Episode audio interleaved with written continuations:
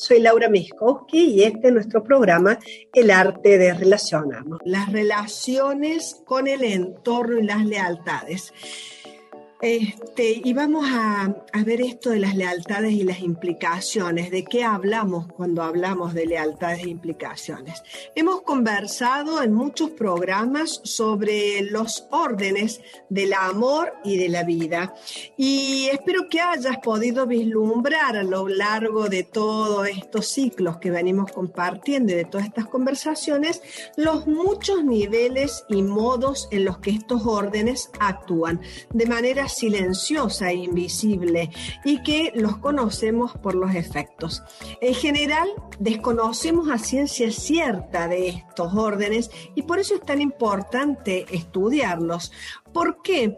Porque quiero que eh, pienses o, o que de pronto observes cómo de manera muy superficial tendemos a juzgar a las otras personas que se comportan de una forma que no es como la que nosotros esperamos o como la que creemos que está bien. Cuando observamos la trama compleja de cómo actúa la conciencia, y ahora voy a hacer un paréntesis para recordar la definición que nos manejamos en este contexto sobre conciencia, que tiene que ver con la conciencia desde el punto de vista hellingeriano, ¿no? ¿Qué es la conciencia desde el punto de vista hellingeriano? Bueno, la conciencia humana, nos dice Hellinger, es como una especie de órgano interno que está al servicio de las necesidades de supervivencia que tenemos los seres humanos. Y es un impulso instintivo que actúa de manera inconsciente y que se reconoce justamente por los efectos. Esto que te decía recién, ¿no? Y vuelvo entonces. Cuando observamos la trama compleja de cómo actúa la conciencia en los vínculos y en las relaciones, podemos afirmar que la buena y mala conciencia dependen del grupo al que pertenecemos, como así también lo que garantiza a cada relación. Entonces, quiero dejar bien en claro otra vez que buena conciencia no siempre significa bueno y mala conciencia no siempre significa malo. El máximo ejemplo para esto son las guerras, eh, que se desarrollan porque un grupo que se siente mejor y por lealtad al propio grupo se arroga el derecho de aniquilar a otro que es diferente. Por eso, los actos más atroces en la guerra se, eh, se cometen con buena conciencia, con conciencia tranquila, por lealtad al propio grupo. Hoy vamos a conversar, como te dije, y a profundizar un poco en este tema de lealtades y las implicaciones. ¿Por qué? Porque a la hora de relacionarnos con el entorno actúan de manera silenciosa e inconsciente, sobre todo las lealtades. Ni qué decir las implicaciones. Ahora cuando te explique un poco más las diferencias de estos dos términos, vas a ver qué importante que es resolver internamente nuestras lealtades y nuestras implicaciones. Muchas veces estas lealtades nos atan al conflicto y son la base de los grandes conflictos que tenemos con la comunidad. La primera distinción a saber es que cuando hablamos de lealtades nos estamos refiriendo a la necesidad individual interna de cumplir con reglas que me aseguren la pertenencia a través de mi conciencia personal o de la conciencia del grupo. Para pertenecer con buena conciencia, que no siempre es buena, soy leal a lo que ese grupo considera como un valor. Como así también leal a la historia que tiene un grupo o una familia o a los hechos que vivió esa familia, aun cuando esa lealtad me lleve a un conflicto. Por ejemplo, si en mi familia se vivieron momentos de hambre o penuria económica, puede ser que yo en este hoy pierda constantemente el dinero que gano, sintiéndome internamente y de esa forma, de manera inconsciente, unido a los míos. Incluso la lealtad me puede llevar a la muerte. Aquí es donde se hace claro lo que te acabo de decir sobre las guerras, ¿no? Bueno, ¿te acuerdas cuando en este ciclo hablamos de las relaciones con el pasado y de las frases de amor ciego, hablamos de frases de amor ciego, hablamos de relaciones con el pasado.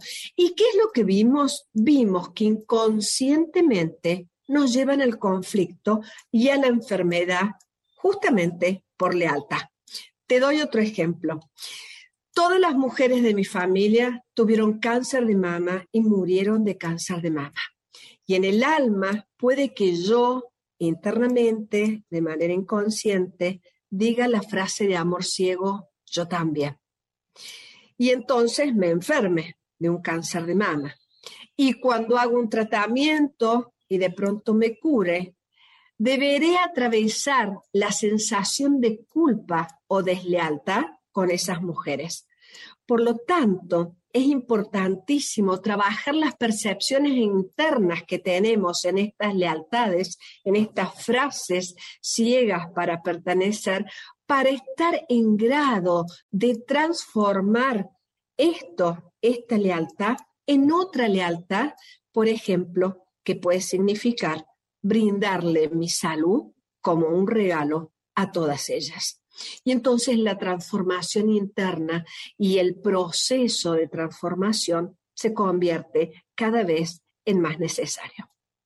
También puede ser que dentro de las lealtades un grupo exija la lealtad a sus miembros. Y te doy un ejemplo. Suponte que vos, yo y todos los de Mantra somos un grupo de delincuentes y a uno de nosotros se nos ocurre dejar de robar o vender droga el grupo inmediatamente lo excluiría. Y lo excluiría con buena conciencia. Incluso puede llegar a quitarle la vida a aquel que deje de delinquir. Lo vemos, ¿no? No lo estamos viendo a veces en las noticias que estamos en este momento conviviendo, en este hoy, en este país. Bueno, este ejemplo que es extremo pero sí podemos pensar, y te invito ahora, en ejemplos de eventos en tu familia, en donde alguien perdió la pertenencia o donde alguien fue excluido por no ser leal al mandato de esa familia o de ese grupo. En otras épocas, por ejemplo, casamientos de hombres y mujeres en diferentes religiones.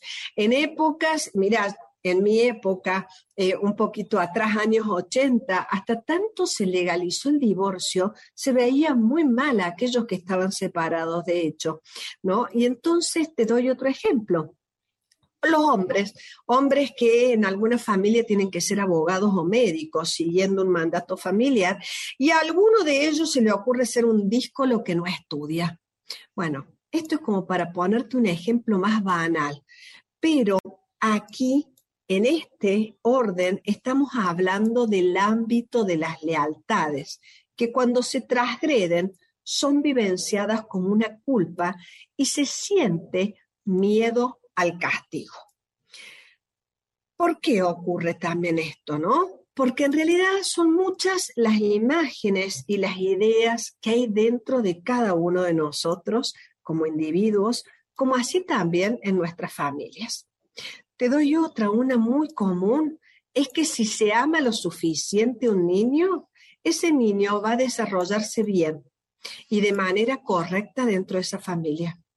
Pero sin embargo, se puede observar que muchos padres aman a sus hijos sobre todas las cosas, pero que esos hijos puede que no estén desarrollándose de la manera que los padres desearían. Y hay niños que tienen conflictos severos y entonces los papás llegan y nos consultan qué pasa con mi hijo que recibe todo mi amor. ¿Y por qué podría ser que un niño que está siendo amado o está eh, con un ambiente que consideramos correcto para su educación y su evolución presente un conflicto? Bueno, aquí entramos en el tema de las implicaciones. La familia, también lo hemos visto, como un todo, se comporta como si dependiera de un alma común y sigue ciegamente el orden de esa alma común. Cuando hay un desvío de ese orden, cuando alguno es apartado y excluido, a menudo hay alguien en la familia generalmente un posterior, que es tomado para restablecer ese orden. A eso se le llama implicación. Y el movimiento es diferente al de la lealtad. Existe entonces un alma en el sistema familiar con una conciencia que es común, que en su mayor parte es inconsciente. Y esa conciencia lleva a que se respeten ciertas leyes que están implícitas y de las que hemos hablado en los órdenes del amor. O en caso contrario, va a existir una compensación que puede afectar a generaciones siguientes. Te recuerdo también que en algún momento hablamos de lo que era la conciencia arcaica, esa que nos informa desde que éramos hordas y que vela para la integridad del sistema. Entonces, el primer orden que rige esta conciencia arcaica desde el alma familiar y que nos obliga realmente a que se cumpla es que cada miembro de la familia tenga el mismo derecho a pertenecer. Es decir, que si alguien de la familia le niega el derecho a pertenecer a otro, ese otro queda excluido, por lo que el alma, de manera inconsciente, a través de esta conciencia arcaica, va a tratar de restablecer la integridad del sistema. Y aquí entonces la lealtad ya no es un movimiento pensado o un movimiento ciego de un individuo o una pretensión del sistema. Ya no es un movimiento individual. Entonces, ¿cómo entiendo yo esta distinción entre lealtad y, implicancia? La lealtad es como un movimiento mío que me voy hacia el pasado o un movimiento que hoy me exige mi grupo para pertenecer. Y la implicación es un movimiento del alma familiar y de la conciencia arcaica desde el pasado que toma en este hoy a un individuo haciéndole vivir un destino que no le es propio. Este individuo está a la merced de la conciencia arcaica que busca restablecer al sistema en su totalidad. Y esta conciencia arcaica en esta compensación sistémica es absolutamente cruel. Que es importante entender que toda implicación surge de la exclusión previa que ocurrió con buena conciencia. Y esta es la unión entre lealtades e implicaciones, ¿no?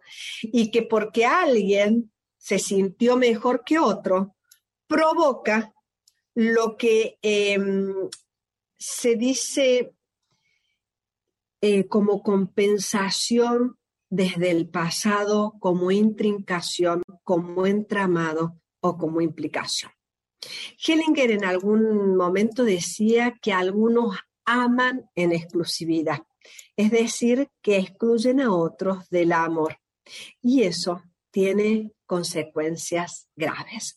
Quiero volver a las implicaciones, porque las implicaciones tienen como una previa que son los, los movimientos de exclusión. Este amor de exclusividad, a este lo amo y a este no merece mi amor. Bueno, eso tiene lugar al nivel de la conciencia, la conciencia como órgano regulador de equilibrio. ¿Qué significa aquí conciencia? Básicamente, yo soy mejor que vos. Eso es lo básico de la conciencia y la exclusión. Eh, yo soy mejor, soy moralmente superior y todo aquel que se siente mejor que inmediatamente excluye. Si no, no podría sentirse mejor, ¿no? Y cuando me siento mejor que alguien, le estoy negando el derecho a vivir. Hellinger decía que es una soberbia del alma y que este sentimiento actúa en el sistema como un asesinato. Profundo este tema de las lealtades y las implicaciones, pero básicamente quisiera que te quede el doble movimiento que esto tiene. La lealtad es un movimiento como de identificación eh, o de o de regla para pertenecer y la implicación o el entramado es un destino que estoy viviendo que no es mío y realmente en general son casos graves, para lo cual mirar estas implicaciones es realmente necesario a la hora de mirar los movimientos en la comunidad. Bueno, ahora dentro de esta conciencia también y dentro de estos movimientos de compensación, de esta necesidad de compensar eh, que se da en el marco del alma de una familia o de un alma más grande, es que estamos implicados o entramados y que nos toca a veces compensar a alguien que ni siquiera conocemos, ¿no? Son imágenes que vienen del pasado, son imágenes que nos entraman totalmente inconscientes y que nosotros somos como posteriores totalmente inocentes. ¿Y qué es lo que ocurre aquí? Que el que hizo, metió la pata, digamos, o el que se hizo culpable, no compensó en su momento. Y entonces generaciones posteriores lo hacen. Y lo hacen, y aquí se entra el tema, por lealtad. Muchas veces sintiéndose bien.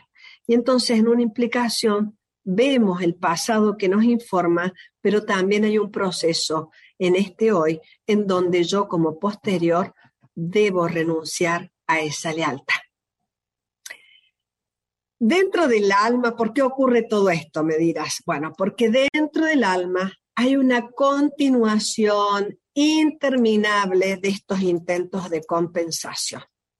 Y esta compensación es una compensación ciega que no tiene ningún éxito y que es vacía, por eso se repite. Es decir, no puede reparar aquello que sucedió en el pasado y tiende a repetirse. Por eso se llama implicación. Y esta alma familiar como campo morfogenético, trayéndolo a Rupert Sheldrake, como Rupert Sheldrake lo entendió desde la biología, dentro de este campo mórfico morfogenético no hay nada nuevo, eh, sino interminables repeticiones. Las situaciones que se repitan en tu vida pueden tener que ver con una compensación arcaica o con una implicación. Como te dije recién, por ejemplo, si hay alguien en la familia, te doy otro ejemplo, alguien en la familia eh, se quedó con dineros que no le eran de propios, que eran de otro. Y posiblemente a mí en este momento yo viva perdiendo o viva, este, o me vivan robando, o puede que sea un jugador porque estoy entramado con esa información, ¿no? Bueno, por eso dentro de la familia a través de generaciones se vuelven a repetir los mismos acontecimientos. Siempre las mismas intricaciones e implicaciones que se vivencian con buena conciencia y con lealtad.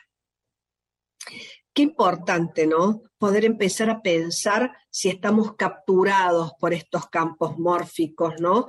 Que hacen diferenciación entre bien o mal, un campo en donde hay una necesidad de compensación continua.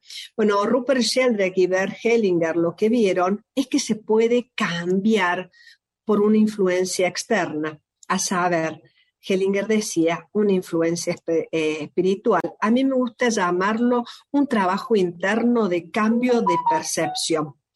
Cambio mi percepción, cambio eh, mis creencias también, y es un trabajo que es integral y en todos los sentidos. Bueno, una vez que esta comprensión nueva, esta percepción nueva se introduce en el campo, algo se modifica. ¿En qué dirección? Bueno, va más allá, y esto es importante, va más allá de estas ideas de bien y mal que tenemos. En una dirección en donde podemos reconocer de repente que todos pertenecen y están en su lugar y que nosotros podemos respetar el orden tal como es. De alguna manera, a través de este trabajo interno nos elevamos a otro nivel, en donde la influencia de la conciencia personal del grupo o la arcaica se detiene. Y es importantísimo lograr ese trabajo de expansión interna de mi propia conciencia, en donde esta necesidad de reparación y expiación se termine.